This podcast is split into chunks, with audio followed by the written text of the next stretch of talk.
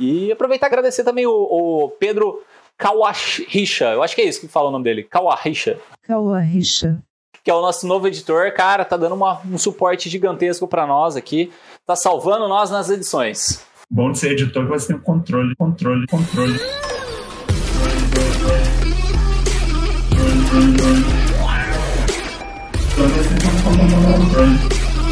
Bom de ser editor que você tem controle.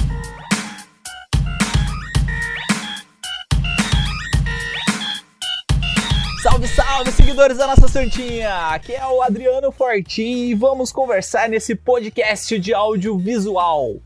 Eu estou aqui com o Bruno Vargas. Dá um oi pra gente aí, Bruno. Fala pessoal, e aí? Com o Márcio Norris. Era, beleza? Com o Breno. Seja bem-vindo a mais um episódio nessa bagaça. Thiago Sodré. Fala galerinha, beleza? E o Rodrigo Moreno. Fala galera, beleza aí? Vamos hoje falar sobre drone, galera. Vamos falar sobre algumas certificações, homologações, é o que a gente faz, como que a gente trabalha com esse aparelhinho aí que voa para tudo que é lado da cidade. E antes disso, eu vou dar alguns recadinhos. E aí, galera, tô invadindo aqui o episódio que eu não estou porque o Adriano surrupiou o episódio. Eu não sou host desse episódio. Que negócio é esse, Adriano? Invadir, invadir, já era agora.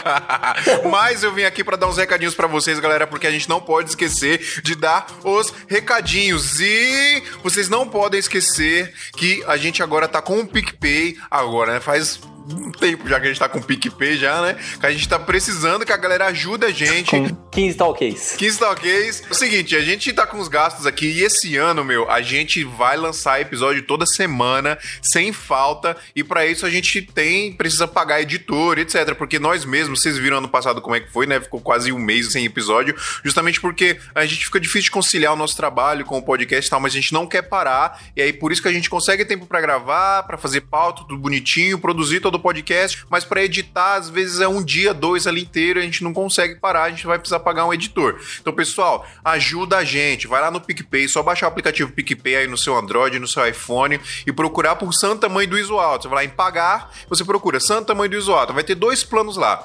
Vai ter o plano top, que é o plano de 5 reais, né, Adriano? Cincão, dá pra comprar uma marmelada na esquina. 5 conto, dependendo do lugar que você for, não dá nem pra comprar um babalu. Ainda existe um babalu? Eu acho que sim. e tem um plano topzera que é o plano de 15 reais. E nesse plano é o seguinte, galera: você tem o direito de entrar no grupo do WhatsApp do Santa Mãe do Iso Alto. É isso mesmo. Você vai entrar lá no nosso grupo, que tá todo mundo lá, todo mundo que participa do episódio tá lá. E já tem alguns assinantes lá que estão ajudando a gente. O Heitor, o Wesley, o Thiago Freitas e o Rafael Coimbra. É os caras que ajudam a gente aí todo mês aí com, com o patrocínio PicPay. Ah, e o Wagner, o Wagner Pimentel, não posso esquecer dele também. Bom, pessoal, vocês viram aí. Meu, muito obrigado a essa galera que já tá ajudando a gente, mas infelizmente ainda não é o suficiente. A gente precisa de mais gente ajudando a gente, porque é caro, né? Os gastos aqui são altos. Então, pessoal, se você pode ajudar com 15 reais, é legal porque você consegue entrar lá no grupo, né? Mas se você não consegue, ajuda com 5, vai lá. 5 conto, meu. Não vai fazer falta aí para você, não. Tenho certeza disso. E você vai ajudar a gente a produzir esse conteúdo legal que a gente tá produzindo todo mês, né, não, Adriano? E aproveitar e agradecer também o Pedro Kawahisha, eu acho que é isso que fala o nome dele. É.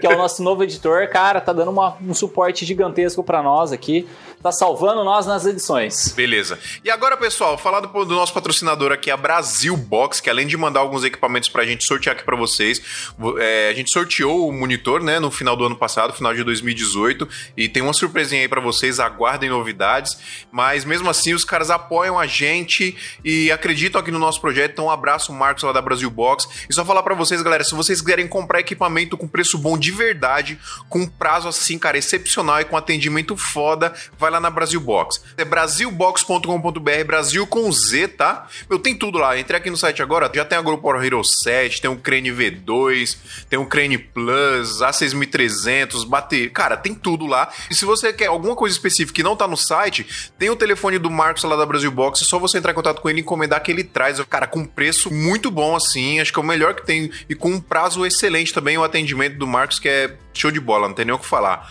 Mandar um abraço, inclusive, aí pro Marcos e agradecer que ele tá apoiando a gente bastante aqui. E quem quiser usar o nosso link também de parceiro da Brasil Box, aí ajuda a gente, né? Porque aí o, o Marcos vai ver que a gente tá, tá trazendo clientes novos para ele. Exatamente. Se você quiser entrar lá na descrição do podcast, vai estar tá lá o nosso link da Brasil Box. Então, tudo que você comprar por esse link, a gente vai ganhar uma comissão. Então, já ajuda a gente também. Então, você tem um monte de forma de ajudar a gente aí. Ou se você quiser entrar, é bit.ly barra Box. Então, bit.ly barra Box. Você vai entrar no site da Brasil Box direto pelo nosso link. Tudo que você comprar vai virar comissão pra gente também. Então, não tem desculpa, galera. Ajuda a gente no PicPay, ajuda a gente pelo link da Brasil Box e vocês vão continuar tendo esse conteúdo legal toda semana. A gente não quer furar esse ano, hein, galera? Esse ano a gente quer ter episódio toda semana sem falta e tem outros projetos aí em mente. Claro, coisa muito a longo prazo, mas a gente não quer parar de fazer, né, não, Adriano? Verdade, vamos, vamos com tudo aí. E vamos falar também dos nossos canais para o pessoal conseguir entrar em contato com a gente. É, a gente tem o Instagram, né, do Santa Mãe do Iso Alto, que é esmia.podcast. Quem quiser seguir a gente lá, a gente posta umas coisinhas bem bacanas lá. E tem o, o, grupo do Facebook também, né? O grupo do Pedro, que é o Audiovisuarte. Tá, tá tudo na descrição também. É um grupo que tá todo mundo lá. Quem tiver dúvidas, posta, né? E também para ouvir a gente, né? Fala um pouco aí do, do Spotify. É, pessoal, a gente tá em todas as plataformas já. A gente já tá no Spotify, no Google Podcasts, no iTunes. Qualquer agregador que você já é rato de podcast aí já manja, qualquer agregador que você procurar lá Santa Maria do Isotem já vai estar tá lá. Então não tem erro para você ouvir a gente, pessoal. E logo menos todos os episódios estarão no YouTube também, né? Para quem quiser ouvir aí no YouTube pelo computador também vai estar tá lá. Mas se você quiser baixar o episódio, é só entrar no nosso site santamanhodoisoalto.com vai estar tá lá na descrição do, do episódio o link para você fazer o download, colocar no seu MP3 player de 128 mega. então é isso, pessoal. Não tem, não tem desculpa aí para não ouvir a gente, não tem desculpa para não ajudar a gente e vamos para cima. Agora eu vou sair fora porque eu não estou nesse episódio e toca aí, Adriano. É, tchau, só sai daqui, sai daqui. falou, falou! Ei!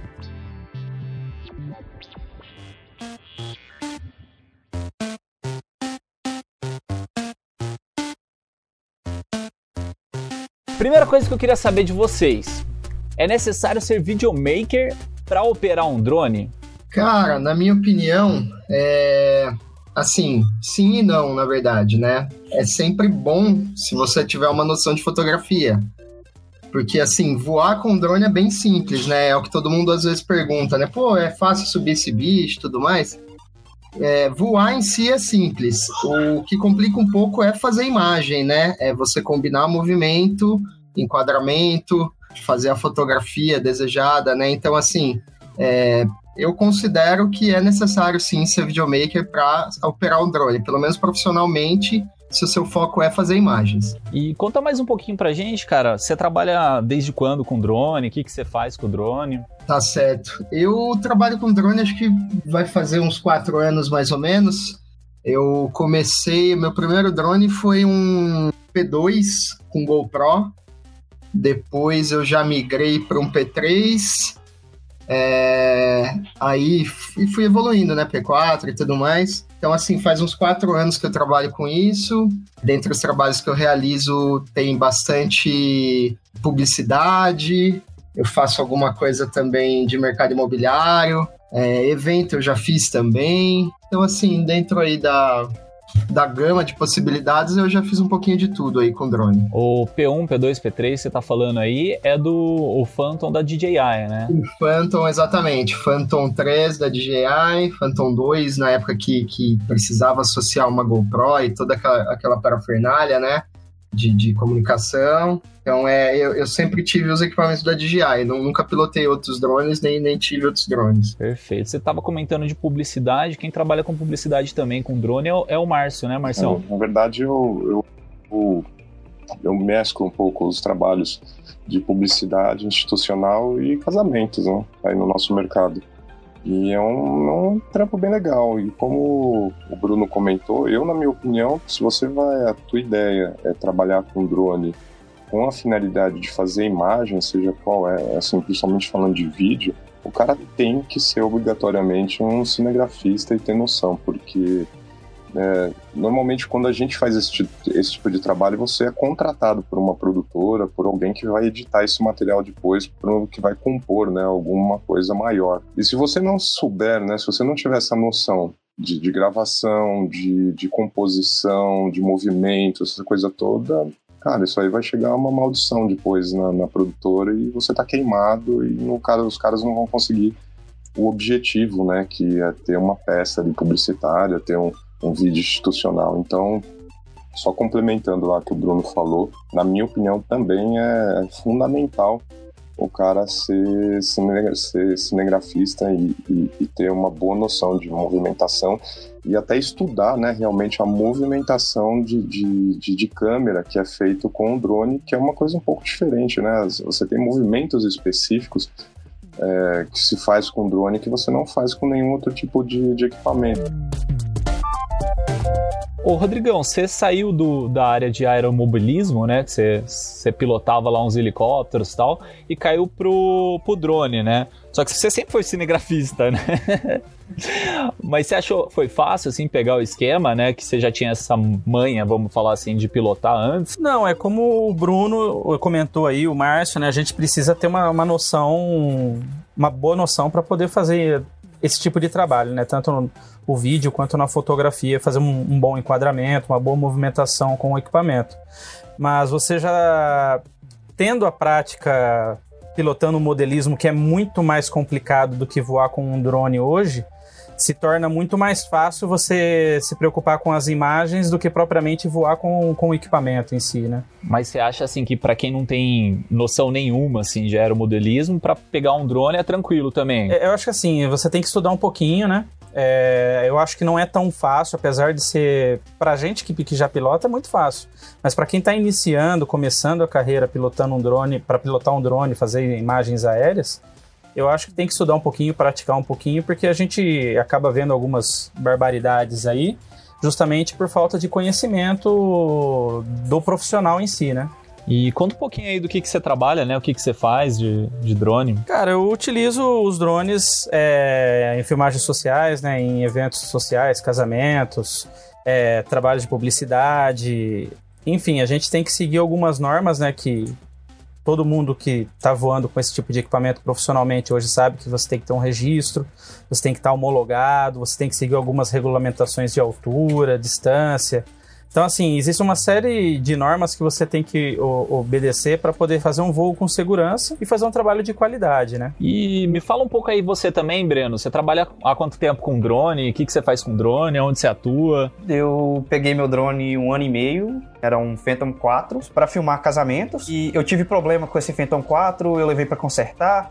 Aí o cara consertou, deixou um parafuso em cima do motor, o parafuso caiu dentro do motor, então eu tive que comprar um drone novo. Aí eu escolhi comprar o Mavic Pro, que já estava mais em conta na época que eu comprei.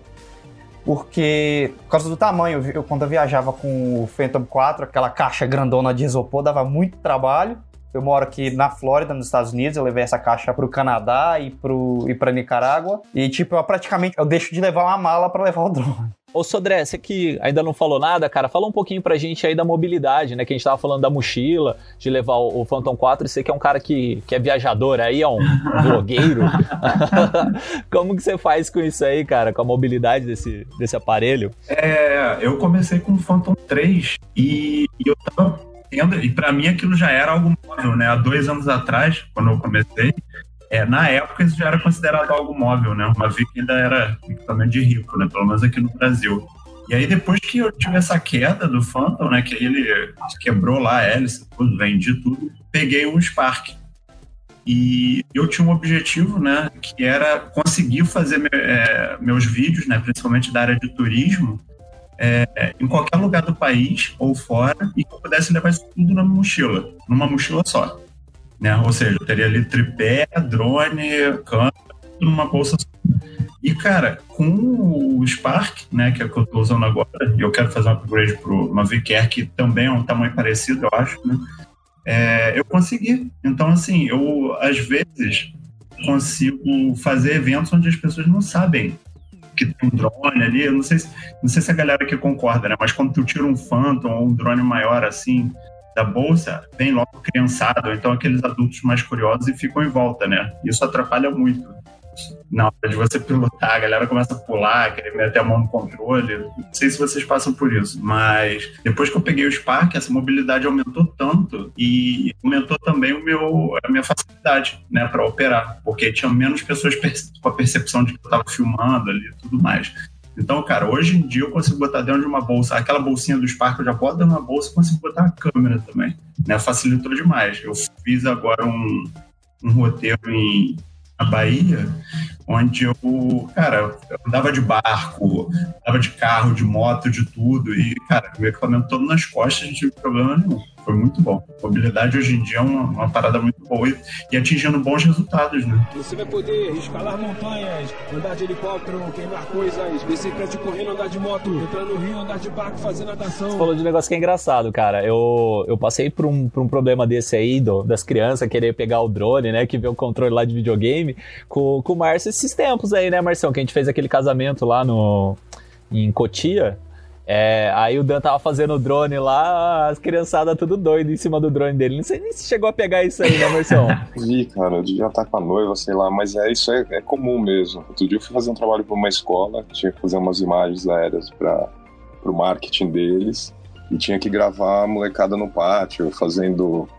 é, um show lá, música, alguma coisa assim. Cara, foi doideira, cara. A hora que eu tirei meu, o meu é um, um Mavic Pro também, é pequenininho e tal. Mas na hora que você tira aquilo lá, veio uns quatro moleque, ah, que eu tenho um desse, eu tenho outro parecido, tem não sei o quê. Cara, é doideira mesmo, mas é engraçado, é legal. E uma coisa que eu gosto muito também, além da imobilidade desses novos, é o fator menos barulho. Porque o Phantom ele é um abelhão, né? Um zangão. E pelo menos o Spark, cara, ele assim, acho que diminuiu pelo menos 10x aí o ruído dele. E isso me ajudou muito em, em também ter concentração só para mim, assim. E, e como como que vocês fazem para subir esses drones, né? Porque, sei lá, tô pensando numa situação tipo praia. Aí você precisa subir o bichinho, você sobe da mão mesmo? Tem que ser, cara. Eu, na, assim, situação que, que não tem um lugar confortável para pousar, às vezes tem muita gente, esse tipo de coisa, e às vezes até dependendo do lugar você tem interferência magnética, né? te, te dá uns erros ali, não consegue, te dá aquele erro, eu esqueci o nome que dá aquela, alguém vai lembrar aí, que dá aquela mensagem vermelhinha lá de, de erro magnético, alguma coisa assim. Isso aqui é compasso, não é? É, alguma coisa assim, porque normalmente às vezes você tá em cima de lugar que tem muito ferro, tem alguma coisa assim que dá essa, dá, já aconteceu isso comigo algumas vezes. E aí, cara, você sobe com ele na mão, tira do chão, né? Aí aquilo some, aí você tem que subir da mão mesmo, né? E praia, com certeza, porque o Mavic, por exemplo, ele não tem aquele trem de pouso grande, igual do, da linha do Phantom, que é bem alto, né? E você tem uma areia mais fofa, essa coisa toda, aí não dá pra arriscar, né? Tem que sair da mão mesmo e, e voltar na mão. Mas a minha preferência é sempre decolar e, e pousar no chão, né? Alguma superfície. A mão, usar a mão é minha, meu último recurso, até por questão de risco, sei lá, né? Às vezes fica correndo risco desnecessário de se machucar. Subir na mão é fácil, difícil é descer na mão de vez em quando a, a propela arrasta no dedo.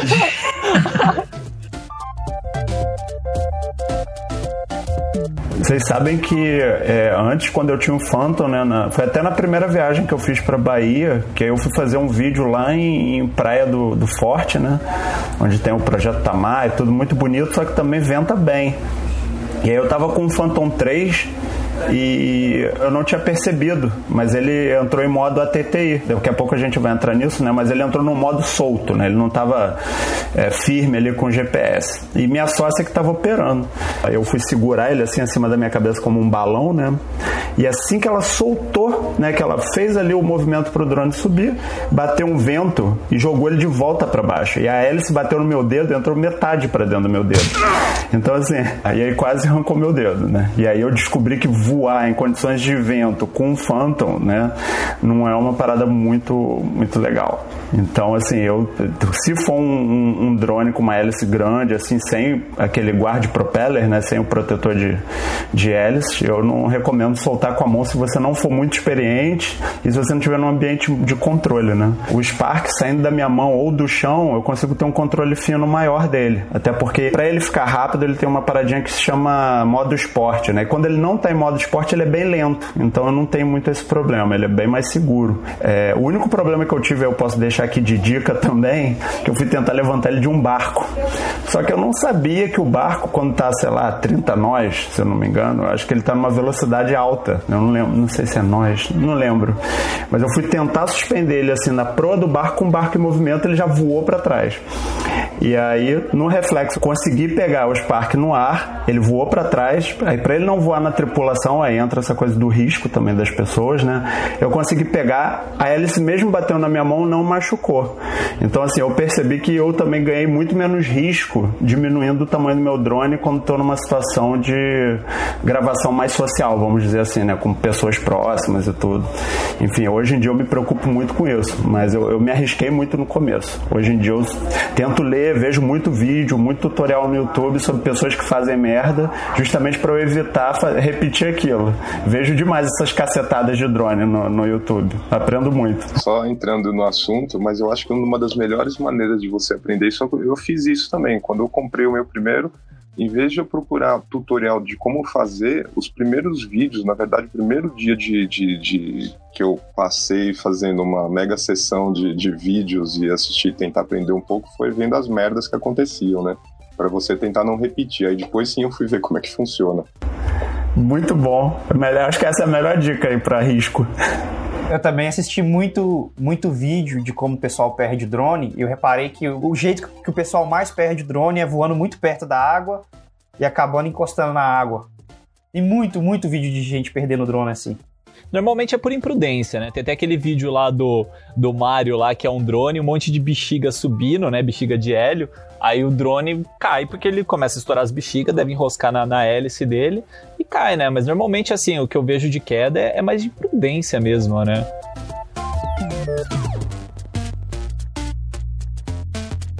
Já teve algum problema assim, ô Bruno? Já derrubou algum drone? Já bateu alguma vez? É, eu já tive queda com o meu P3, queda foi de altura baixa, né? E foi realmente vacilo mesmo, assim, porque ele tava de costas, né, para mim. E quando ele tá de costas, os controles se invertem, né? O lado esquerdo vai para direita, o direito vai para esquerda. Ele tava bem próximo de uma parede, aí eu vacilei, coloquei pro lado errado e joguei pro lado da parede, mas ele tava tipo a 5 metros de altura assim, sabe? Bem baixinho. Mas ainda assim, ainda assim caiu e fez um estrago bom, né? Mas eu já, já presenciei outras, outras, é, outros drones. Teve um drone de um amigo meu também, que estava num evento. O drone simplesmente perdeu o comando e foi embora. Foi tipo.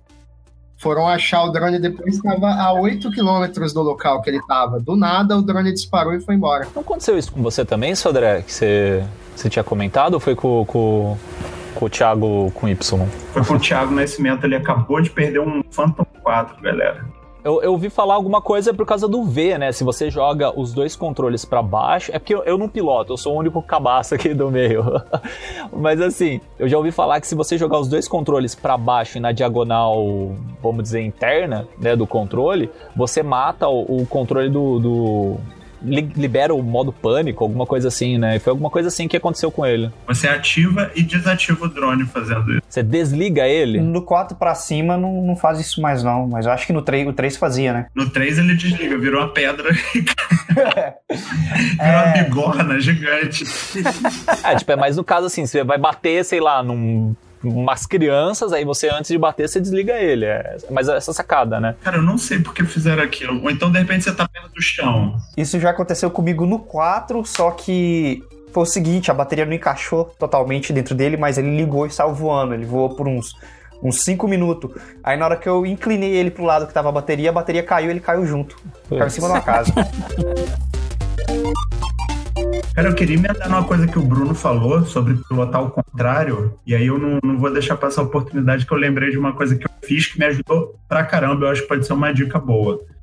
É, quando eu comprei o meu primeiro drone, que foi o P3, né, para quem é o apelido que a gente chama, galera, assim, P, P2, P3, P4 é o Phantom da DJI, né? A maioria que pilota DJI, então, é, então o DJI Phantom 3, que é o P3, é, assim que eu comprei ele, eu tinha muito cagaço, porque eu vi que ele era gigante e eu não podia treinar com ele em qualquer lugar, né? Eu moro mais em local de cidade, assim, então tem muito prédio, não tinha lugares descampados.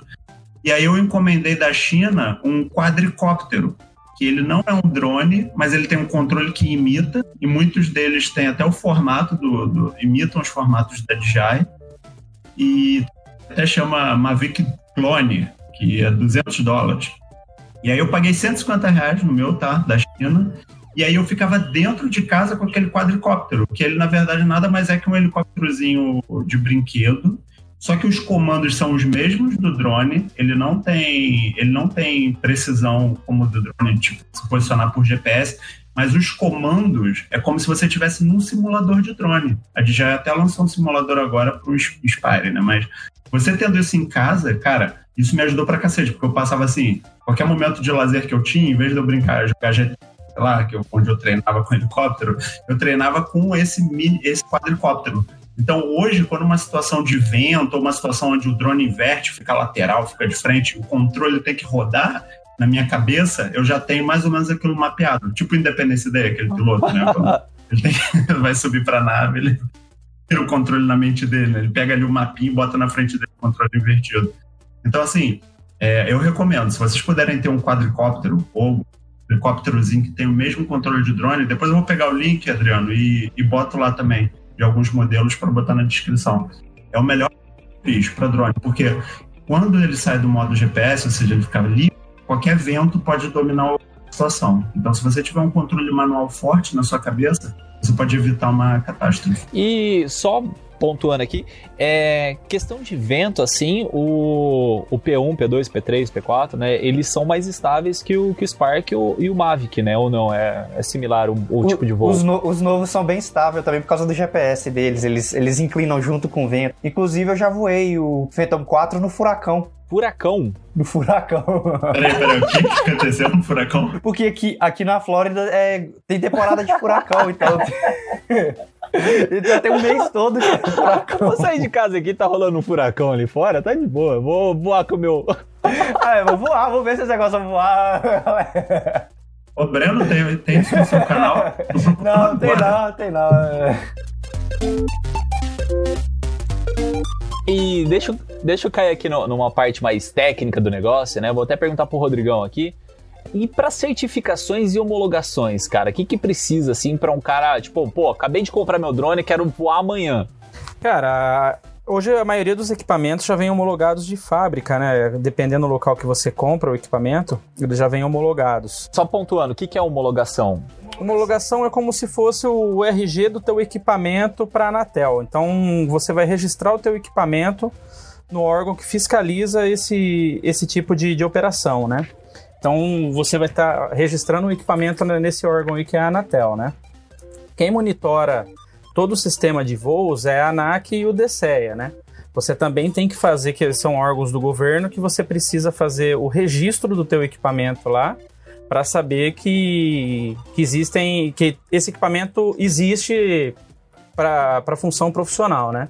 Existem três classificações, a 1, a 2 e a 3, Cada uma delas tem uma especificação técnica que você precisa ou não ter autorização ou pedir autorização de voo, né? Então, assim, só para entender, eu acabei de comprar o Spark e aí quero fazer um voo, quero voar, tipo, um casamento, por exemplo. Eu posso voar tranquilo, depois eu quero fazer uma cena, tipo, na Paulista. Eu consigo fazer também, é, não tem problema, eu tenho que avisar alguém, como funciona? Se você não for homologado e algum órgão responsável por fiscalizar esse tipo de voo, você não tiver o certificado de homologação do equipamento, você pode ter o equipamento apreendido pelo órgão responsável, né? Hoje, inclusive, a Polícia Militar está autorizada a fazer esse tipo de fiscalização. Então, o ideal é que você tenha, a, sim, a homologação do equipamento, né? E o registro do equipamento no DCEA. Então, assim, só para entender, a homologação é a parte que a Anatel faz, né? Porque basicamente é uma comunicação de, de rádio, né? Que você vai usar entre o controle e o drone. Então, é ela que faz essa homologação, que é a etiquetinha que vai no drone. Exatamente. Né? E a parte da, da DCE, o que, que é isso aí? Vou até perguntar pro Marção, que ele tava falando lá sobre, sobre voo em sombra, né? Fala aí, Marção, como que é o esquema desse voo? É o princípio da sombra, né? Então, cara, o DC é justamente onde você vai pedir suas autorizações para você voar, fazer os seus trabalhos, enfim, né? É o órgão que vai te autorizar você levantar voo ou não em determinado lugar.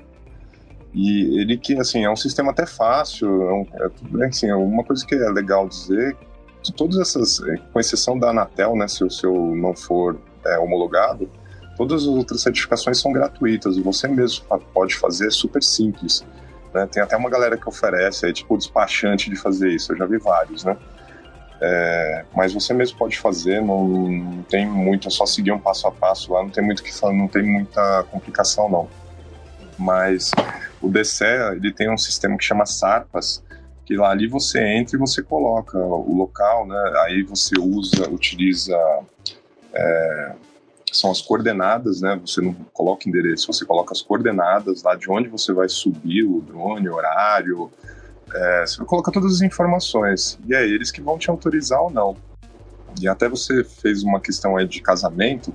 Na verdade, é, é, o que acontece? Como essa coisa toda do, do, drone é uma coisa recente, ainda tem muita coisa que você, mesmo com, com a, as AICs, né, que são as normas que o, que o próprio ANAC e o DCE lançam, né, que são, são documentos né, que, que na verdade orientam né, tudo isso que essa, o que você tem que fazer ou não, o que você pode, o que você não pode, todas as normas né, e regras que são criadas, ainda tem muita coisa que fica meio na é, vamos dizer assim numa, numa penumbra aí que não está muito claro, né? Porque ainda é, até falando indo um pouco mais longe, o Brasil ainda é um dos, um dos países que tem isso já muito mais bem formatado, até onde eu sei. Então, voltando no assunto lá do, do casamento que você falou, via de regra, você precisa pedir uma autorização para subir em qualquer lugar.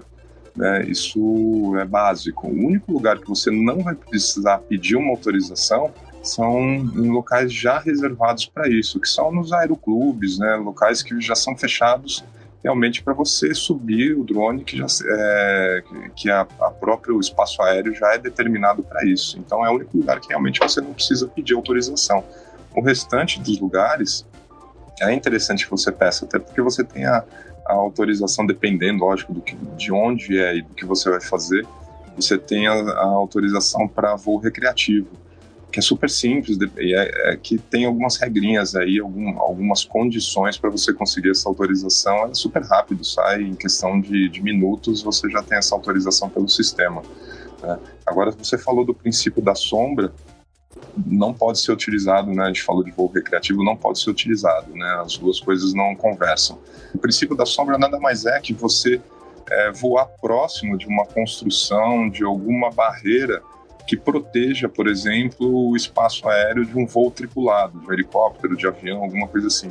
Então você tem uma barreira física mesmo que vai evitar, por exemplo, que aconteça uma, uma colisão né, entre o, o seu drone e, o, e uma dessas aeronaves tripuladas. Então, sei lá, um prédio, um morro, um muro, sei lá, qualquer coisa assim que, que cria essa barreira. E uma das coisas é assim, você não pode passar da altura né, dessa barreira e você tem que estar na face oposta. Então, em relação a qualquer é, tráfego aéreo né, justamente para que essa barreira fique, se interponha né, entre o tráfego aéreo de voos tripulados com o seu drone. E você não pode se afastar de um raio de 30 metros né, dessa, dessa barreira. Mas exige, para fazer esse princípio da sombra, você tem que ter o seguro contra terceiros. Ô, Márcio, só uma pergunta, não sei se com você rola isso, mas hoje em dia, o meu Phantom 3 ele passava. Hoje ele não. Hoje com o Spark, se eu atualizo direitinho os mapas e tal, né, que ele sempre pede, é, aqui no Rio eu não consigo voar perto de aeroporto, ele não sobe mais que, sei lá, 5 metros, porque aqui tem um lugar bem bonitinho, mas ele é perto de um aeroporto, então não consigo nem subir ali na altura que o avião passaria. É, isso tem alguma coisa a ver com a sombra ou não tem nada a ver, é só uma proteção da DJI? Isso aí é que eles chamam de no-fly zone, né? Aí o próprio sistema te, te bloqueia e não deixa você subir. A não ser, né? Eu já vi alguns casos da galera que hackeia o sistema para poder fazer isso, que é uma puta ignorância e, e falta de responsabilidade, né? Porque é, eu, eu, pelo menos, penso assim, né? Quando você está subindo o drone, pode parecer um brinquedo, mas é um troço sério, principalmente quando envolve um tráfego aéreo perto de aeroporto, né? Pode causar, você pode estar tá, tá lidando com a vida das pessoas, né?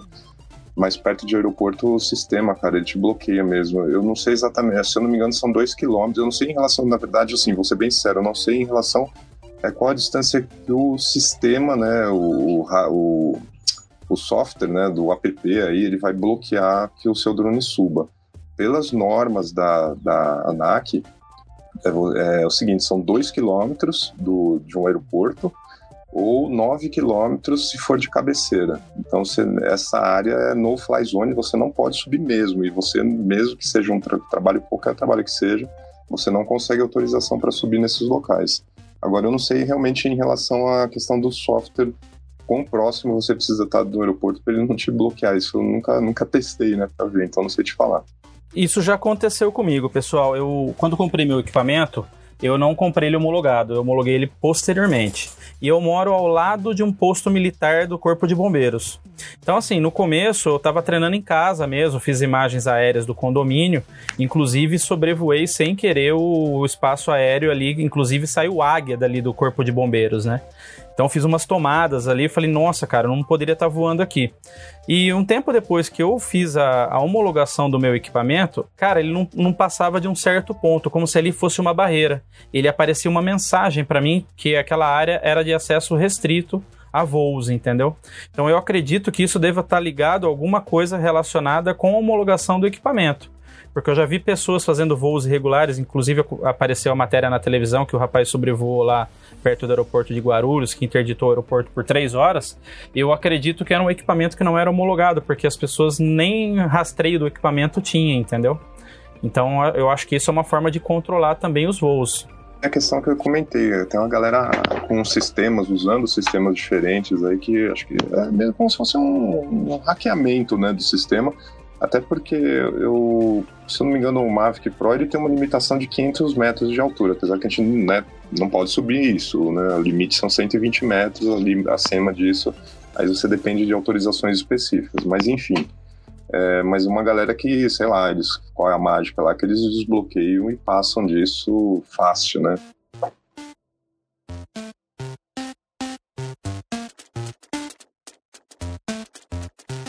Só pra gente formular aqui certinho, né? Então, assim, eu acabei de comprar meu Spark lá, né? O meu dronezinho e tal. Ele já veio com, com a homologação da Anatel, né? Então, eu comprei, ele já veio, não precisei pedir essa homologação. É, eu quero fazer um voo no casamento. Aí, o que, que eu preciso fazer? Eu entro em contato com, com o DCE, né? Que é o, é o órgão da aeronáutica, é isso? Aí eu peço o, o informo lá a localização de GPS e tal que eu vou fazer o voo e aí eles liberam eu fazer o voo. Então a questão do DCEA é o seguinte, por exemplo, eu participei de, uma, de uma captação onde filmou o João Rock em Ribeirão Preto, então um festival com 60 mil pessoas ali. Nesse caso você precisa pedir uma autorização, por quê? Você precisa avisar né, o que está acontecendo, em que dia que vai ter, em que, que horário. É, eles têm como ver se vai ter algum outro é, avião, helicóptero ou qualquer coisa do tipo e te autorizam, né? Então, assim, aí nesse caso, em casos assim específicos, você tem que pedir autorização porque eles têm como te fazer um. um é, é como se eles considerassem o seu drone como um veículo também precisa de autorização, entendeu? Então eles, eles sabem que seu drone vai voar naquela, naquela situação, né? Eu vi uma festividade na festa de Iemanjá também lá em Salvador e onde a ANAC apareceu e começou a descer o drone da galera. Eu vi o pessoal perdendo o drone porque eles não tinham autorização, né? Tava geral lá querendo pegar aquelas imagens que são bem bonitas, mas não tinham lá o, a fila deles, né? Então só para vocês saberem, assim, evento grande, igual o amigo comentou, é, toma cuidado, porque se você não botar lá, se você não, não se cadastrar para fazer esse voo controlado, né? Porque tem que ter esse controle, senão é loucura, é, você perde mesmo. Ó, oh, também esse, esse registro, mas o, as pessoas que estão participando daquele show, elas precisam ser avisadas, né? Tem que ter aquela questão da ciência, né? Porque senão a gente entra naquela na questão de você não poder se aproximar de, é, a 30 metros de pessoas, né? Ou de objetos, enfim animais, essa coisa toda. Então, o, a organização do show, é, eu sei que eu, eu, provavelmente vou fazer um na semana que vem eu já passei essa informação para eles. Eles precisam colocar no convite, na, na chamada, em qualquer algum momento precisa avisar né, as pessoas que vão assistir esse show, que vão estar frequentando, que vão que vai ter sobrevoo de drone ou de alguma de alguma maneira as pessoas que estão participando desse, desse show eles precisam também ter a ciência, né, que vai acontecer essa captação de imagens com drone. Porque senão também tem a, as duas questões, a questão da autorização do espaço aéreo que é com DCEA, e a questão da, da, da autorização que as, que as, pessoas tenham ciência, né, que isso vai acontecer. Eu vi, se eu não me engano, foi naquele ingresso já lá, não lembro que show que eu fui ver, que no site mesmo, quando você está preenchendo, ele tem uma observação lá que você é, cede o, o, uso de imagens de drone, é uma parada assim, assim, é só você ticar a opção. Achei bem interessante. É isso aí, tem que ter alguma coisinha assim, seja no ingresso, seja na chamada, seja a hora que você vai comprar, qualquer coisa tem que ter alguma informação a respeito. Senão também não adianta você ter autorização do espaço aéreo se você não tem isso. Aí você vai poder voar assim, mas em volta, né? Não sobrevoar as pessoas. Só aproveitando aí, Marcelo, é, existem dois tipos de voo, né? Você falou o voo de princípio de sombra, que é aquele que é, tem que ter um, um, gap mesmo, assim, pro, pro, se for cair o negócio, ele cair no local seguro, e tem um voo criativo. É só esses dois tipos de voo que você consegue executar? É que é, o assunto é extenso, né? Mas é, você tem duas divisões nessa história. Você tem é, os RPAs, né, que são as aeronaves remotamente pilotadas, e você tem os aeromodelos, né?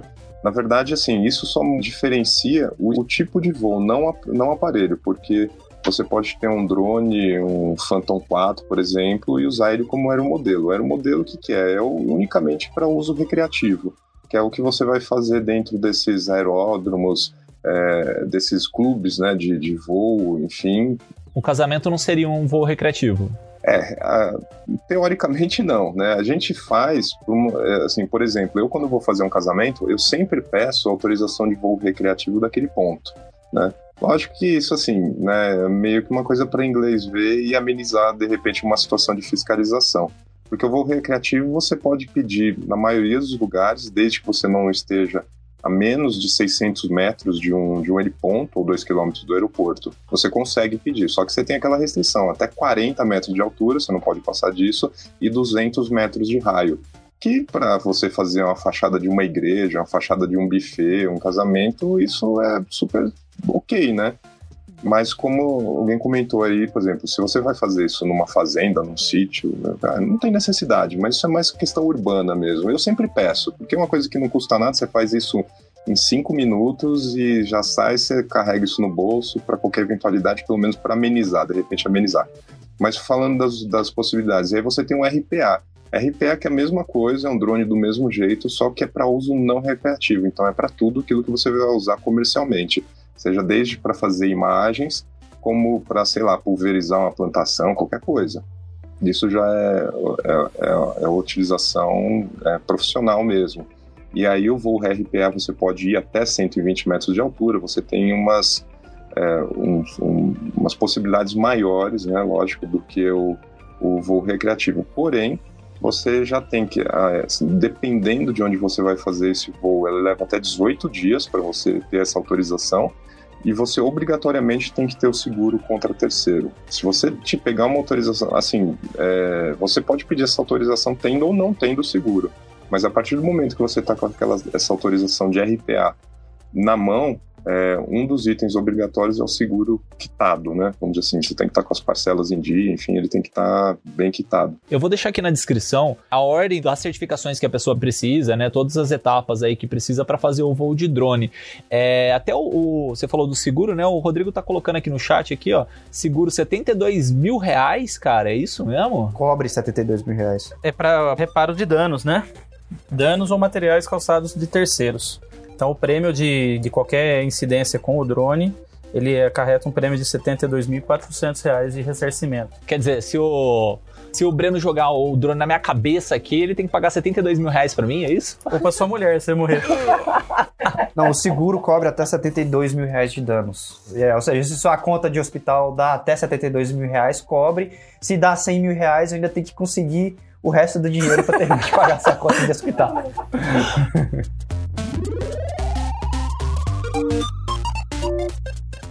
E eu perguntar, alguém de vocês já usou algum que não é o da DJI ou todo mundo é DJI aqui? É, todo mundo é DJI. Outro dia um chinês veio tentar me vender pelo LinkedIn, cara, o drone dele. De, de uma empresa chinesa aí, de exército, sei lá, que tá fazendo agora drones para pessoas físicas, né? E aí o cara tá tentando entrar no Brasil aqui, mas eu nem lembro a marca. Eu falei, se tu mandar um drone sinistro desse de graça, eu, eu viro o seu porta-voz. Mas aí o cara não quis, não. Queria me vender o drone lá. Mas eu não, nunca provei. E deixa eu perguntar assim, fugindo um pouco dessa parte mais técnica, né? É, e como que, assim, a gente tem algumas áreas, né, que atua do drone, né? Que nem eu tô falando bastante de casamento, porque é a área que eu pego que mais utiliza drone, né? Tem publicidade e tal. E essa área de imobiliária que o Brunão comentou aí, Brunão. Como que funciona esse esquema de, de voo para imóveis? Assim, você filma a construção? O que que é? Então, tem vários tipos aí dentro do mercado imobiliário. Tem dentro da, da, da própria publicidade, né? Você faz um, um empreendimento aí para vender o empreendimento. É, já fiz trabalho de vistoria também, de você subir o drone para ver se se tá tudo ok, andar por andar, de é, matéria-prima, de telhado. Então tem essa parte aí de mercado imobiliário também voltado para uma vistoria, assim. Tem uma galera que usa para fazer medição, né, em terra, assim, sei lá, uma fazenda, uma parada assim, usa para fazer medição também, não tem? Então, tem sim, mas é, essa parte aí de você na verdade é mapeamento, né, que eles chamam, é um pouquinho mais complicado, porque assim, você precisa ter um know-how bem específico, é, você precisa ter alguns softwares que eles custam bem caro também, né, para você é, manusear e precisa saber manusear. Então, essa parte aí de mapeamento mesmo, com, a, com o auxílio do drone, eu, eu já desconheço, já não vi. Tem um conhecido meu, um amigo meu, que ele, ele trabalha mais voltado para essa parte, assim. Ele cobra, eles cobram bem, assim, é, é um valor alto para você fazer um mapeamento, mas ele falou que é um trabalho também bem difícil de fazer, assim. Você não é subir o drone, fazer uma fotinha do terreno e boa. Tem que ter vários parâmetros, são várias imagens, tem aí conta com tem que ter a planta do lugar, enfim. Aí já eu já não sei dizer exatamente, mas aí é, é coisa coisa complicada mesmo tem que se especializar. E essa parte imobiliária, assim, tem bastante mercado pra galera? Olha, geralmente tem bastante mercado sim, viu? Porque assim, tá certo que a gente tá aí saindo de uma, de uma crise aí, o Brasil, né? Mas é, esse mercado imobiliário é uma coisa que, que, sempre tem aí, né? Novos, novos edifícios aí, né? Novos prédios e tal, e sempre precisa, né?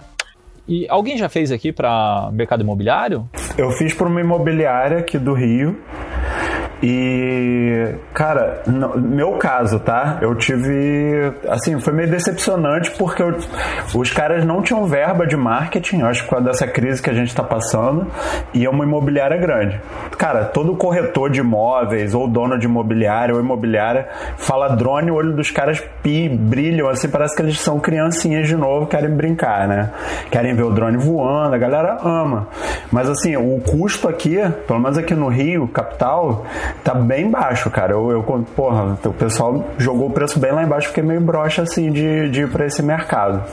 Não sei como é que é na cidade de vocês. Mas acho que caiu o mercado geral, né, de drone, porque eu lembro assim, eu fazia freelance com, com o Márcio um, sei lá, uns três anos atrás, quatro anos atrás, a gente corria atrás de cara para fazer drone e era tipo assim, ah, dois mil reais, dois mil e poucos reais, sabe, para fazer um drone, sei lá, num, que a gente procurou para dois fashion filmes que a gente fez. É, e assim, era um valor absurdo, né? Hoje em dia você acha drone aí por, tipo, sei lá, 600 reais um Freela, 800 reais, né? E é o que o cara falou, né, agora, né? Acho que foi o Bruno que falou, tipo, ah, a gente puxou ali e vieram vários outros guris também, falando que também tem o mesmo modelo e tal. Aí fudeu. O moleque, pô, um guri de 10 anos tem um Mavic Pro, ferrou, né, cara? Não é que você vai. É, exatamente, né? O mercado ficou assim, muita gente comprando drone, saiu oferecendo serviço. Vocês falaram de 600, 800 reais. Falar pra vocês que tá pagando bem esse valor, viu? eu, eu acho assim que isso volta à primeira questão da parada de se você é videomaker, aí sim você tem um portfólio, tem uma edição, uma imagem estável, né? Aí você se destaca, mas ainda assim é difícil ter um orçamento, cavar um orçamento melhor. Sim, mas tem orçamento aí que, pô, você passa o orçamento, ah não, já fechei com o cara aí, ele fez mais barato, cobrou 350, 250. Tem, tem essas loucuras aí, cara. Já que tem, eu acredito. E bateria, cara? Como que vocês fazem com bateria? Porque não dura muito tempo, né, cara, o voo. Cara, pra mim 27 minutos é muito tempo de voo. 27 minutos com o Spark, né? Você tá falando? O Mavic Pro. 27 minutos de bateria, só que você não pode voar 27, né? Você só pode voar uns 24. Ah, isso é uma boa questão. É uma boa questão. Quanto tempo de bateria vocês reservam pra fly home, né? Pra voltar pro, pra base? Ah, uns 30% pelo menos, né? É, eu também. Uns 30% de segurança, porque se você tiver algum imprevisto no meio do caminho, uma perda de sinal, alguma coisa, você tem o return to home, né? É, essa também é a dica de ouro. Depende também da distância. Se você estiver tentando chegar no alcance máximo, na hora que dá 50%, você já tem que começar a voltar, porque senão você não vai conseguir voltar. Isso é verdade. E tem outra coisa também. É, pelo, tanto o, o Phantom quanto o Spark, os dois comigo, não sei o de vocês. Mas se eu tivesse num ambiente de muito vento, eu, a minha bateria ela consome, sei lá, 20%, 30% mais rápido. Porque ele está lutando o tempo inteiro contra, né, o, pro lado oposto, dependendo da posição do vento. Então, eu fico mais próximo de mim, né, o drone mais próximo de mim, sempre antes, assim, 50% de bateria eu já tô perto. Mas não tem um negócio que o drone ele trava, assim, se você tá muito longe e ele não tem bateria, ele volta sozinho? Ou tô viajando? Ele começa, ele começa a voltar sozinho para sua direção. É, então, por exemplo, você foi muito distante, assim, sei lá, você foi, não sei quanto Não, mas distância. se você perder o sinal do rádio, né? O sinal do rádio ele volta, mas se você for muito longe com a bateria muito baixa, aí, aí é arriscado. Você faz essa programação, né? É, não tem como, não tem como bateria para voltar. Exatamente. Não tem, não tem bateria voltar, não tem como voltar. A questão de bateria aí que vocês estão falando, é assim, eu geralmente, aqueles kits, né, que, que vem no drone, aqueles kits Fly More lá que vem três baterias, é, é um kit legal para trabalhar, eu acho um número bom. Porque uma, uma é pouco, né? Duas também, assim, três já é um número ideal. O, ide o ideal até seria ter um pouco mais, né? Mas é, vale muito também você fazer um plano de voo antes de sair do chão, né? Porque tem gente que sobe para depois saber o que, que vai gravar lá em cima, né? Então, assim. Pô, melhor coisa, cara. Se você já sobe com um plano de voo sabendo o que você vai fazer, em uma subida, às vezes você mata o trabalho todo, né? E tem algumas coisas também que, que você pode fazer para economizar, né? O que o, que o pessoal às vezes não sabe é que um dos modos que mais consome bateria é o modo hover, que é justamente você deixar o drone parado. Ele é um dos modos que mais consome. Então, se você tiver com o drone flutuando bem devagarzinho, ele, ele vai ser até mais econômico do que se você tentar deixar o drone parado, largar a mão do controle. Que ele, ele gasta muito para se manter parado, né? É igual o carro. Na banguela ele gasta bem mais do que engrenado. É igualzinho. Exatamente. Então, o lance do plano de voo, assim, se você e, e, o que vocês falaram também. É, eu, quando faço o meu plano de voo, eu dou preferência para fazer as imagens mais distantes, que aí eu mando o drone longe, com bateria cheia, né?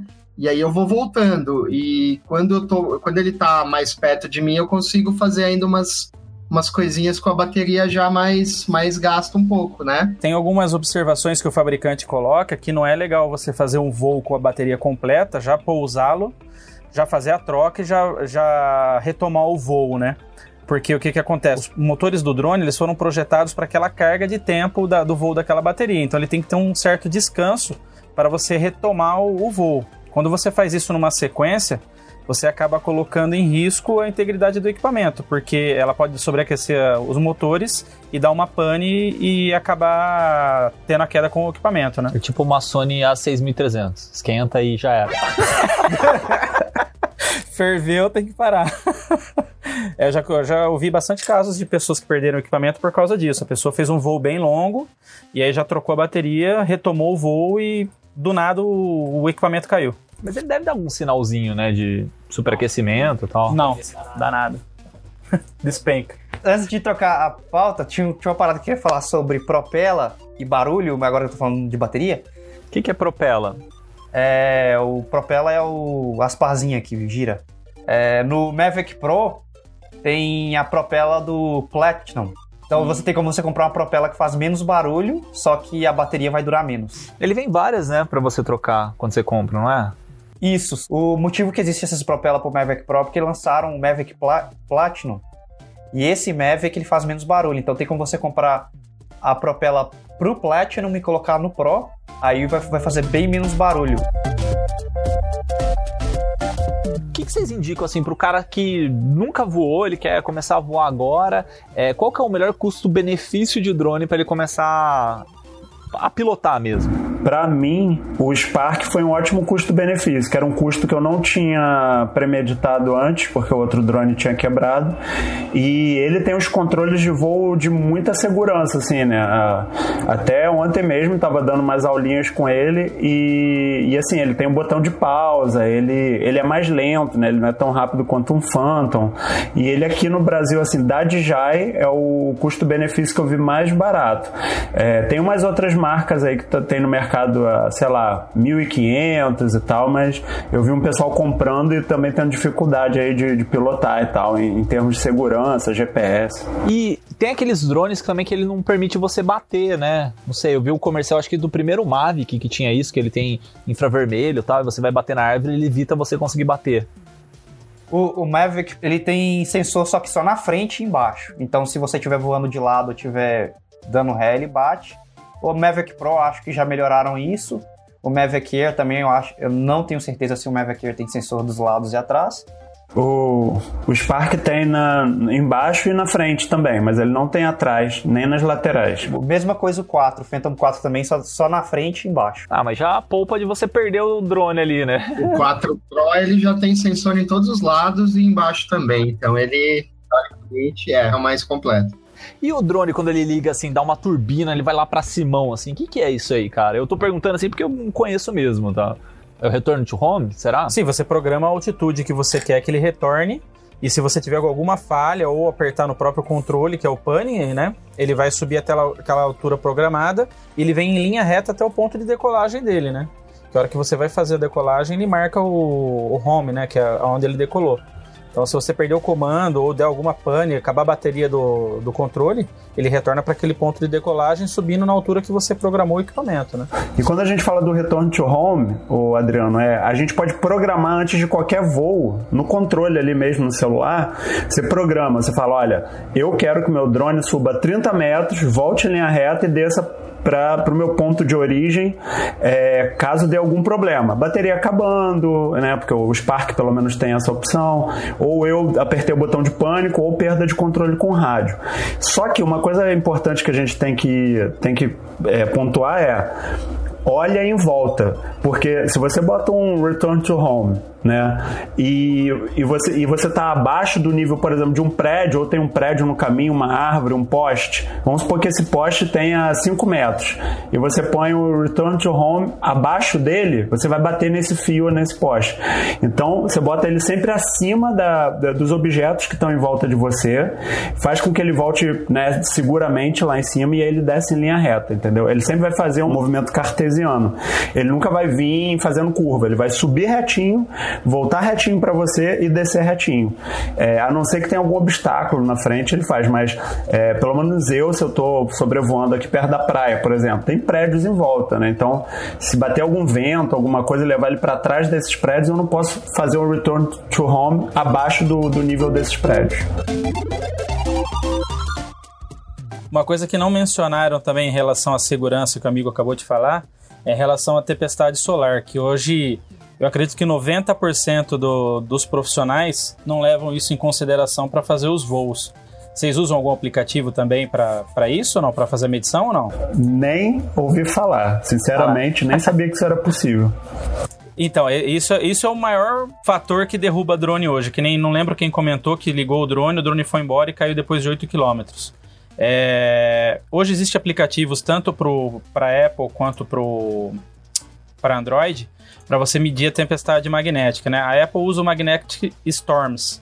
O que, que é isso, né? Ah, quando a gente perde o controle com o equipamento, é, a gente avalia o, a tempestade solar por esse, por esse aplicativo, que ele faz em tempo real via online, né? Então, o nível aconselhado de voo com segurança é até o nível 4. A partir do momento que você sobe o seu drone com um nível de KP acima de 4, né, que a escala vai de 1 a 5. Isso é medido em KP. Eu não sei exatamente o significado da palavra agora no momento.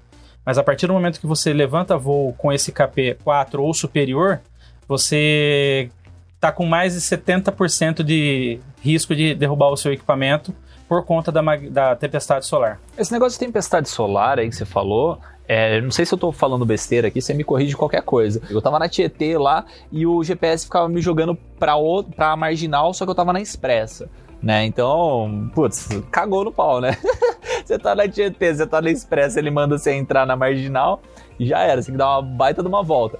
E aí o, o cara que tava comigo, ele comentou que, tipo assim, o GPS ele tava se perdendo a localização por causa desse tipo de tempestade solar. É isso mesmo ou nada a ver, assim? Ah, ah, Depende, se você está sendo guiado realmente online, pode acontecer, porque o que, que acontece? É, a tempestade solar vai bloquear o sinal do, do celular. Às vezes você está naquele dia que o seu celular não funciona por nada. Isso é reação da tempestade solar. Então, assim, ele pode interferir com a comunicação com o drone, com o satélite. Já fiz ensaio, bastante ensaio na praia que teve gente que não conseguiu subir o drone por conta da tempestade magnética, por ser um equipamento um pouco inferior ao que eu estava utilizando, entendeu? Então, nada mais, nada menos, tempestade solar são explosões na superfície solar, né? E isso gera radiação que pode vir como partícula. E essa radiação eletromagnética acaba cortando o sinal de celular, antena, rádio, e isso influencia na comunicação. Quando você vai fazer um voo de longo alcance, é sempre aconselhado você verificar o, o nível do KP daquela região para você poder fazer o voo. E ali ele mostra de meia em meia hora é, quando vai isso vai acontecer e, e em tempo real o que está acontecendo, entendeu? Então, é, hoje praticamente 90% das pessoas não voam analisando essas condições climáticas. E isso é muito importante em, falando em relação à segurança para um voo seguro, né? Mas ele vai pegar o sinal, digo assim, ele vai interferir no sinal do GPS ou no sinal do rádio, né? Porque o rádio é o que conversa o controle com o drone. Em ambos, ele vai interferir no sinal do equipamento voando em si e do, do, do transmissor. Então ele pode cortar o sinal, ele pode deixar o drone confuso, como a gente não às vezes acaba não recebendo o sinal no, no celular, né, por conta dessas é, tempestades magnéticas. Digo sinais de operadoras mesmo, né? Não é nem não tô falando celular, comunicação drone, rádio. É, ele pode interferir de diversas maneiras.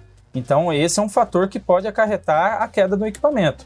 É, o equipamento ele é muito seguro para voo, mas a gente tem que seguir algumas regrinhas básicas para poder fazer um voo com mais segurança e não acontecer de perder o equipamento, né? É que no caso de São Paulo ou qualquer centro urbano assim, também você tem a, uma maior possibilidade aí de interferência, né? Porque Com certeza, com certeza. Antena, antena de celular, é, é, ca- cabos né, de energia elétrica, né? Exatamente, porque o sistema do drone é 2.4 e 5.8, né? Então é a mesma rede que qualquer roteador hoje utiliza para trafegar. Então você tem você tem redes carregadas, né? Você vai voar na Paulista é, é mais arriscado do que você voar no meio do, do nada, né? Com certeza. E você falou um negócio legal, Bruno, é, sobre a frequência de comunicação entre o drone e o, e o controle dele, né? Eu fiz um workshop há um tempo atrás com o pessoal da Asa 100 lá de Paulínia, e eles, assim, na época, né, era o Phantom 1, o Phantom 2 estava saindo, era lançamento o negócio, né? Tipo, 2014, assim, antes de bobear. É, aí os caras estavam falando que eles compraram um transmissor, que aí ele conseguia ter uma resposta melhor, que diminuía delay, é, compraram a, a, a tela, que era diferente e tal. Hoje em dia, assim, eu não vejo a galera com, com esse tipo de equipamento, né? Eu vejo o cara coloca lá o celularzinho em cima do, do controle e vai que vai. Mas esse tipo de equipamento, ele melhora ou hoje em dia, sei lá, a tecnologia superou isso e mete o celularzinho e vai que vai? É, hoje já não é mais necessário, né? Isso acontecia porque assim você tinha que adaptar, né? O drone ele só fazia o voo, você tinha que pôr uma GoPro e para você ver o que estava sendo filmado você tinha que pôr um, um transmissorzinho ali, né? Então você ficava com, um monitor e um receptor, punha né, o, o transmissor no drone para você ver o que você estava filmando. Então assim é, é por questão de não ter a tecnologia na época. Hoje a DJI inte- integrou tudo, né? Então é, pelo controle, você liga seu celular lá, você tem todo o acesso, né? Tem toda a informação muito superior ao que você tinha antes, né? Então, é, você não tem a necessidade mais disso, na verdade, né? Por isso que, que não utiliza mais. Saquei. E tem algum delay, assim, de comunicação entre o, o celular e o, e o drone, eu falo em questão da imagem, né? Se tem algum atraso de imagem, por exemplo, você tá vendo um negócio ali é, no celular, tipo, tá para bater e você tá olhando ali na, na vida real, o negócio já tá batendo, né? Tem algum caso disso? É, não, não, assim, não tem delay. O que acontece é de vez em quando, dependendo do dispositivo que você tá usando, ele, ele dá uma travadinha, né? Já aconteceu, acontece com, com frequência, assim, dependendo de onde você tá, ele vai travando e tal, mas é, delay na transmissão, não. Ô, Bruno, tu usa Android ou, ou, iPhone? Cara, eu quando piloto aqui, eu piloto no, no tablet, eu tenho um iPad. Pois é, cara, eu acho que o Android, e aí é, eu uso Android, tá? Tanto, agora eu não tô usando mais tablet não, mas to, todo equipamento é Android. E eu acho que os equipamentos da Apple, eles têm uma resposta maior, porque eu fui testar no iPhone da minha sócia e ele tinha uma... ele tinha muito menos perda de sinal do que e de imagem do que eu tenho com Android. Por exemplo, hoje em dia com o Spark, eu não vou, por exemplo, se eu não tiver é, campo visual com o meu drone. Não tenho essa confiança com ele mais um Android. E olha que eu tenho um Android, é, sei lá, novo no mercado, né? E ainda assim, às vezes o sinal é interrompido e aí simplesmente eu perco o sinal. Eu tenho que dar um, um go to home para ele. Né? Ô, Tiagão, você está usando o Android, mas quando você, é, você usa com o celular de uso pessoal seu ou não? Sim, eu uso o mesmo, mesmo celular de uso pessoal, eu uso que é um Motorola. Mas você coloca ele em modo avião para fazer o voo ou não? Então, eu boto. Não, não boto. Eu boto, eu desligo a internet e mantenho. Mas essa foi uma boa questão, porque outro dia eu recebi uma ligação no meio do voo. então, cara, é, eu tenho um. Eu comprei um equipamento, eu, eu já utilizei em Apple já utilizei em Android. O que eu percebo é o seguinte: o maior problema de, de transmissão é por causa da frequência do, do, do chip da operadora no, no, equipamento. Se você não colocar o seu equipamento em modo avião, cara, você corre um certo risco de dar uma pane no, no DJI Go e você acabar derrubando o, equipamento. Ótima dica. Eu comprei um celular da Samsung uhum. e eu uso ele somente para usar, eu, que eu utilizo o Osmo e uso o DJI, né, o pro drone. Então, assim, ele não tem chip nenhum de operadora. Cara, eu não tive mais nenhum problema com comunicação. As imagens vêm lisinha. Sério, eu tenho que testar isso, cara. É, vem lisinha, é perfeito, assim, não é um celular top, é um J7 da Samsung que eu utilizo. Mas assim, perfeito, cara. E eu utilizava no meu celular pessoal. Cara, dá vontade de testar hoje isso, porque às vezes eu quero jogar ele para longe, né? Porque agora em modo esporte você tem a velocidade alta, né? Sim, sim. Você compra celulares aí na faixa de 600 reais aí, celulares bons e utiliza só para isso. Eu, eu uso o celular por conta do, do Osmo. É, preferi utilizar o, o, tablet, como o Bruno falou, que é bem melhor para você voar. É, uma tela grande. Mas como eu, eu uso os dois para híbrido, né? Para mim tem que ser celular, mas vale essa dica aí. Vai voar com drone, cara, modo avião no celular o alcance do, do drone, assim, como que funciona mais ou menos? Tanto a altura vocês falaram, né? O máximo permitido no Brasil é 120 metros, né? Mas tem alguns drones aí que chegam até 500. Mas e de distância, assim, pra, na horizontal, que eu falo assim, você quer mandar o drone lá longe, sei lá, 10 quilômetros de distância. Até quanto que ele vai? E até quanto que o controle consegue comunicar com ele? O certo é voar até onde você consegue ver o drone, né? É. então, eu testei o Spark na praia, é, numa praia de interior do Rio. Eu fui a 3 km. Eu também já voei na praia até 3 km. Começou a cortar o sinal, mas aí eu voltei.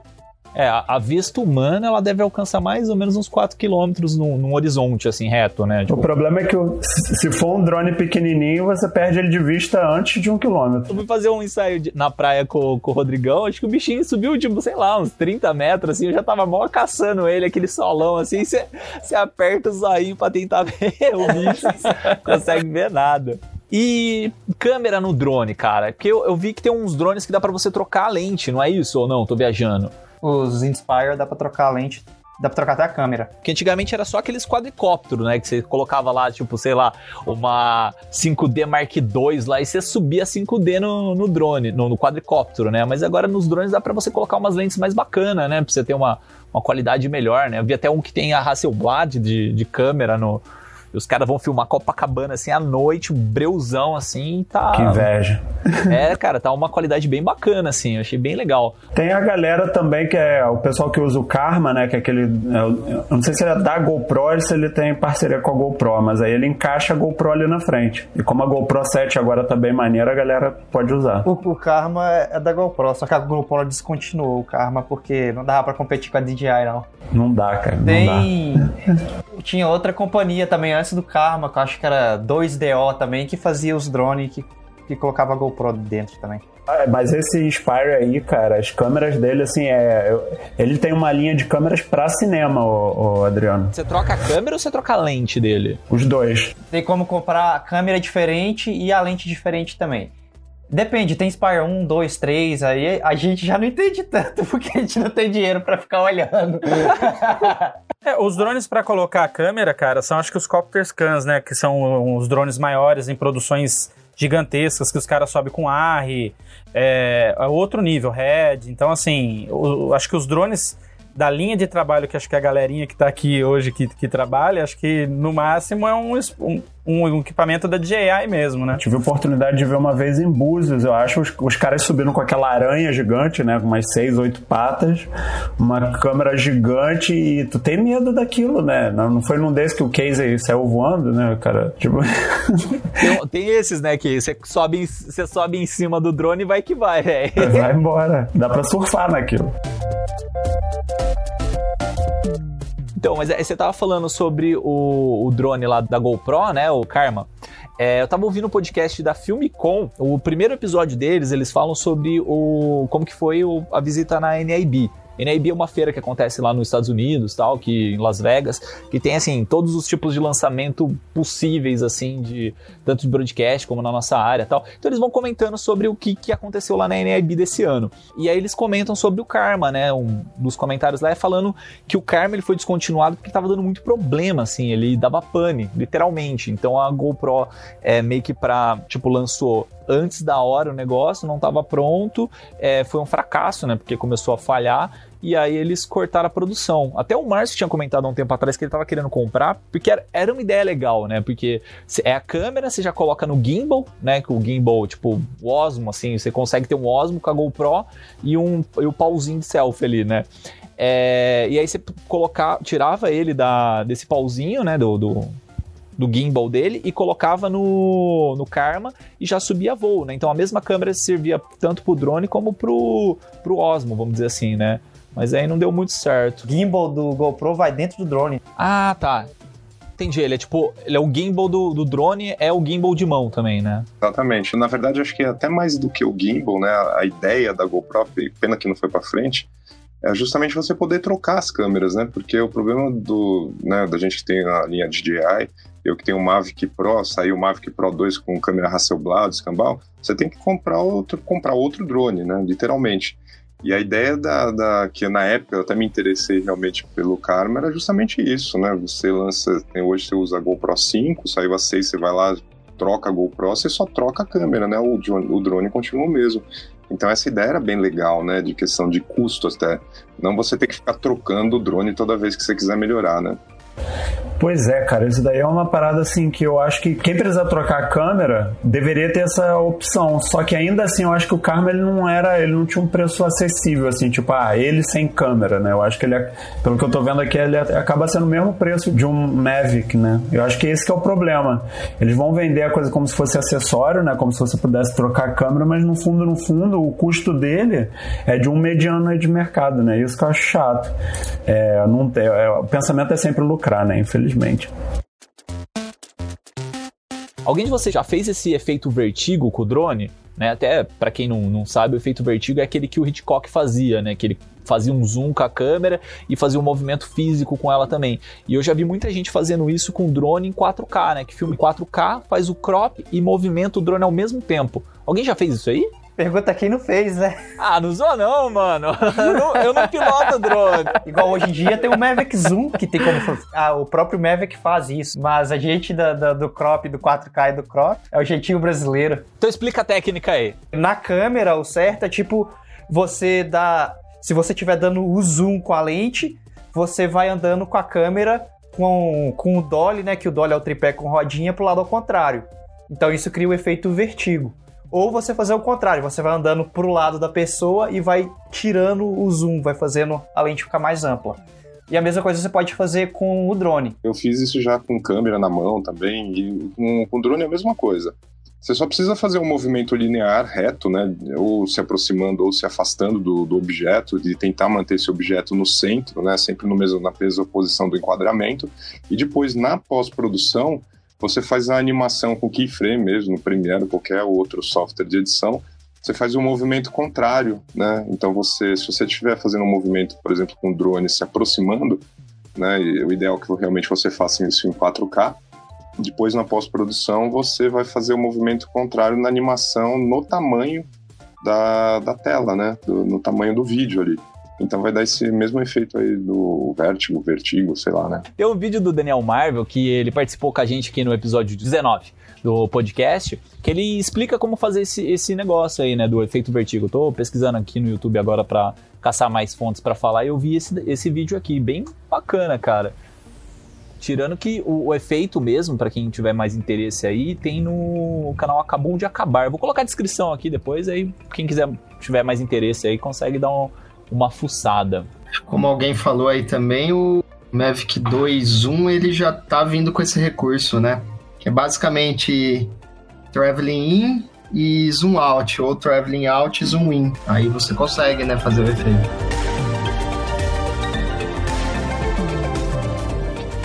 Deixa eu perguntar para vocês agora um pouco mais de mercado, assim.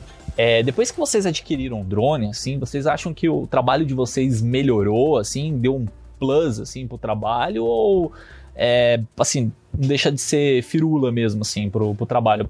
Basicamente minha pergunta é, para quem não tem drone, se compensa esse tipo de investimento, né? Se dá para melhorar o, o, trabalho em si. Cara, pelo menos eu posso dizer por mim, assim, é, às vezes, dependendo do cliente, mesmo agora, né, que o drone é algo popularizado, tem crianças, né, que possuem tudo, mesmo com o mercado que já começou a saturar, virou um equipamento é, quase que essencial de muitas das captações que eu vou fazer, principalmente institucional, turismo, então, nem se fala, e um terceiro ponto, né, que aí eu comecei a me inspirar nesses vloggers de fora, né? Pra eu fazer o meu vlog, eu comecei a usar o drone como uma câmera externa, né? Como se fosse um, um companheiro meu que tá ali me filmando eu jogo ele, boto no modo automático, faço ele me seguir, qualquer coisa assim. Então, assim, eu tive ganho tanto em produção independente quanto em produções é, profissionais para os meus clientes. E tem cliente que realmente ele já fala, ah, mas vai trazer o drone e tudo. E eles dão até uma brochada quando eu falo, ó, oh, tiver chuva, vento, e agora vou falar tempestade solar, né? é, dependendo das condições climáticas, eu não vou poder te atender com imagem aérea, mas se tiver tudo nos conformes e tal, tiver sem risco. Então, assim, é, eu tive um ganho, não só depois também como material extra de B-roll e tudo, né? Até para é, ambientar a cena que eu estou filmando, e isso me deu um ganho giga para minha pós-produção, mas também na hora de eu vender um produto. E aí, só para fechar pelo menos a minha parte, é, chegou em algum momento que, agora no início da produtora, né, eu tive que fazer uma escolha: ou pegar uma câmera melhor e não ter um drone, ou pegar uma câmera um pouco inferior junto com o drone. Então eu preferi ter um kit câmera mediana mais drone mediano do que uma puta câmera, né? Então para mim assim eu não me arrependo. Não me arrependo. Pelo menos para mim eu senti que aumentou as possibilidades, né? É, até, lógico, não deixa de ser uma, uma. Porque você pode ser contratado como cinegrafista, como fotógrafo, e você tem no drone é mais uma, uma possibilidade, né? Principalmente se você trabalha como freelance, né? Esse é um caminho. Então você agrega aí no, no seu portfólio de opções de ser contratado por uma produtora ou para fazer um casamento que seja, né? Você tem mais possibilidades e até mesmo fazer pacotes, como muitas vezes eu faço, né? Você vai para um casamento, você faz as imagens com drone e as imagens em solo. Então isso vai agregando, né? É, é, valor aí no, no, seu trabalho, você consegue cobrar um pouquinho mais, enfim, e para o mesmo tempo de trabalho, vamos dizer assim, né? E como foi comentado aí, nos seus trabalhos próprios é uma ferramenta a mais, né? Uma câmera a mais que vai te possibilitar, em vez de você levar como eu já fiz muito de você colocar a câmera no tripé, no, no monopé e levar ela lá em cima e fingir que é uma grua, né? O drone é uma possibilidade aí mais sofisticada para fazer algumas coisas assim. Legal, da minha parte também. O trabalho principal é, é com a fotografia, na verdade, mas o drone foi mais para complemento, mas que virou uma grata surpresa, porque passei a fazer muito trabalho só drone também, né? Não só complemento do, da fotografia em si. E com certeza, né? Todo conhecimento é válido, então melhorou sim a minha forma de, de fotografar e tudo mais, né? Ah, Posso, posso atribuir ao drone também. Aí eu acho que só tem que tomar cuidado também, né? O, o cara não, não comprar o drone assim, aí vai fazer, sei lá, um, um, um vídeo de publicidade, só tem imagem de drone, não tem outra imagem fixa, parada, stead, nada, só drone. Aí tem que tomar um pouco de cuidado, né? Que foi, foi um bate-papo que a gente tava tendo com o Marvel, ele falou disso aí, né? Que tem muita galera que compra assim, e, tipo, sei lá, o vídeo tem 3 minutos, um minuto e meio é só drone. Eu, quando eu fui comprar o meu, eu tava com receio de comprar, porque eu filmo casamentos. E em vídeos de casamento, eu reparei que o pessoal usa 4 segundos de imagem de drone. Então, eu ficava assim, cara, vou comprar um drone para colocar 4 segundos de imagem nos meus vídeos. Mas é uns 4 segundos que me ajudam a vender o próximo trabalho. Então, quando o meu primeiro drone quebrou, sem pensar, eu comprei o segundo. Ô, Breno, tu usa no vlog também, não usa? Tu já botou pra perseguir sua moto, sei lá? Ah, mas o vlog é, né, brincadeira ali, não, não, não paga as contas, Não, brincadeira, né? brincadeira nada, brincadeira nada. Não fala que vlog é brincadeira, não. Eu já vi um episódio do Breno, dele, do, do- o Breno usa tudo como câmera, né? O cachorro dele, a moto, o, o drone. E eu já vi ele botando o drone pra perseguir ele andando de moto. Eu achei irado. Eu não vejo qualquer vlogueiro, muito menos brasileiro, fazendo isso. O drone tem um negócio de seguir você, não tem? Que eu vi um cara descendo de esqui assim, ele não tava pilotando, não tava nada, e o drone tava atrás do cara. É, tem como colocar ele pra seguir. Não sei o 4 Pro, mas no 4 normal ele era bem ruinzinho, ele me perdia bastante. Mas no do Mavic Pro pro Mavic Air, pra esses mais novo, ele é bem inteligente. Inclusive, quando ele tava me seguindo, ele ia bater numa árvore, ele tava indo rapidão. Ele freou assim, esquivou da árvore. o drone freou. Ele, pu- ele puxou o freio de mão, tá ligado? Aí só cantando pneu. Deu um cavalinho de pau. Esses dias eu testei o follow, né, do o auto tracking do, do Spark e cara, achei muito bom, muito bom. Ele me perseguiu, tava na praia e eu fui fazer, sei lá, imagem com, com prancha, sei lá o que, e botei ele pra ficar fazendo 360 mil POI, né? E foi muito fácil, porque ele já te dá a opção de falar, eu quero que você marque o objeto, você clica na tela qual objeto, ele já te dá um. Ele já te dá ali a, a opção, e aí você manda go. E na hora ele já sabe, ele já começa a te dar o tracking, você pode andar, ele faz 360 em você, então assim, você tem um ganho de, de imagens muito incríveis, muito incríveis. Quando você não pode decolar, o que, que vocês falam pro cliente, assim, que não dá e bota, sei lá, e dane-se? ou, ou tem alguma coisa no contrato que, que explica sobre isso, né? Como que funciona? Porque, assim, você, você vendeu pro cliente um trabalho, falou que vai fazer drone e não pode fazer o drone no dia, como que resolve essa situação? Cara, eu coloco em contrato isso, cara, e deixo muito claro que a gente depende da situação do tempo, como eu mencionei aí na tempestade magnética, pode ocorrer N fatores, né? Então, assim, eu tive que adaptar isso na, na venda do, do meu trabalho, mas deixando o cliente ciente que pode acontecer. Graças a Deus eu nunca tive esse problema de não conseguir voar, mas eu sempre deixo o cliente bem ciente em contrato que pode acontecer por diversos fatores, né?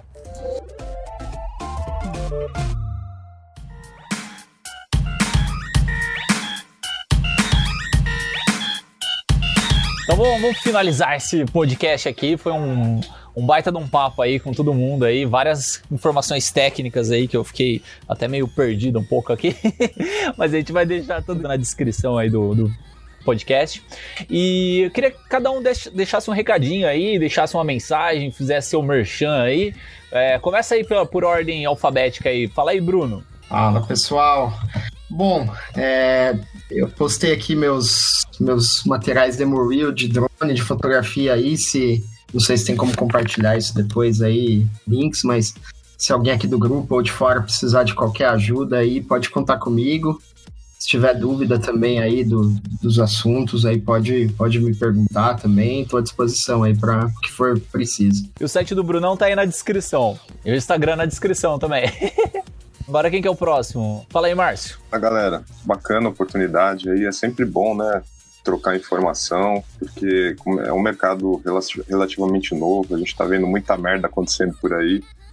E aí, quanto mais informação estiver circulando, é melhor para que o mercado fique mais ajustado, né? E seja saudável para todo mundo. Então, isso é, é legal a iniciativa. E sempre, só um recado aí, galera, voar seguro, tentar, lógico que aqui, se a gente for seguir 100% das regras, a gente não, não, decola, em São Paulo, pelo menos, não fica super complicado.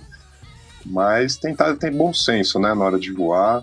Antes, quando você comprar seu primeiro drone aí, treina bastante no quintal de casa, vai, vai aos pouquinhos, né, ganhando confiança para você fazer umas coisas legais. E qualquer coisa, tiver dúvida, puder ajudar, também estou à disposição. Aí acho que vai ficar os contatos, né? Site, enfim, aí que o Adriano vai pôr depois. Boa sorte aí, bons voos seguros aí para todos. Fala aí, Brenão, agora é sua vez. Ih, lascou. Eu sou de casa, vocês já me conhecem. Tá aí na descrição o Instagram, o YouTube, os, os trabalhos, tá aí tudo na descrição aí. É nóis. Vocês têm que seguir o vlog do, do Breno. Atualmente um dos vlogs de brasileiro que eu mais gosto. E seguiu o do Web Sodré também. e o do Web Sodré! Aí pra galera que tá ouvindo, o, o Breno e o, o Sodré, eles são é, fixos do, do Santa Mãe do Iso Alto, né? Então sempre que dá, os caras estão aqui no, no episódio. E ficou faltando só um convidado falar aí também, que é o Rodrigo. Fala aí, Rodrigo, fala seus, seus links aí, seus acessos. Já até participou já de um episódio com a gente, né? Fala, galera. Bom, queria agradecer mais uma vez pelo convite aí, foi um prazer estar tá trocando essa ideia nesse bate-papo gostoso aí. E meu recadinho pra galera é o seguinte, cara, vamos, vamos estudar, vamos conhecer direitinho o equipamento antes de se aventurar no mercado. Vamos ver como funcionam as regras, as regulamentações e principalmente conhecer o teu equipamento, independente de qual seja ele. Vamos voar seguro, com muita prudência e conhecer legalzinho o equipamento e, a, e as legislações aí certinho. Com certeza não terão nenhum problema aí. Um forte abraço a todos, hein? Quer dar uma última palavra aí, Sodré? Fala aí. Então, galera, então é só como resumo mesmo, eu acho que, cara, vale muito a pena. Tem uma galera que, né, tanto da Santa Mãe quanto de vlog, que vem procurar depois para perguntar sobre o drone. Eu acho que vale ver o que cabe no seu bolso e vai sim dar um, um burst aí, um impulso na, na, no seu negócio, né, na, nas suas gravações.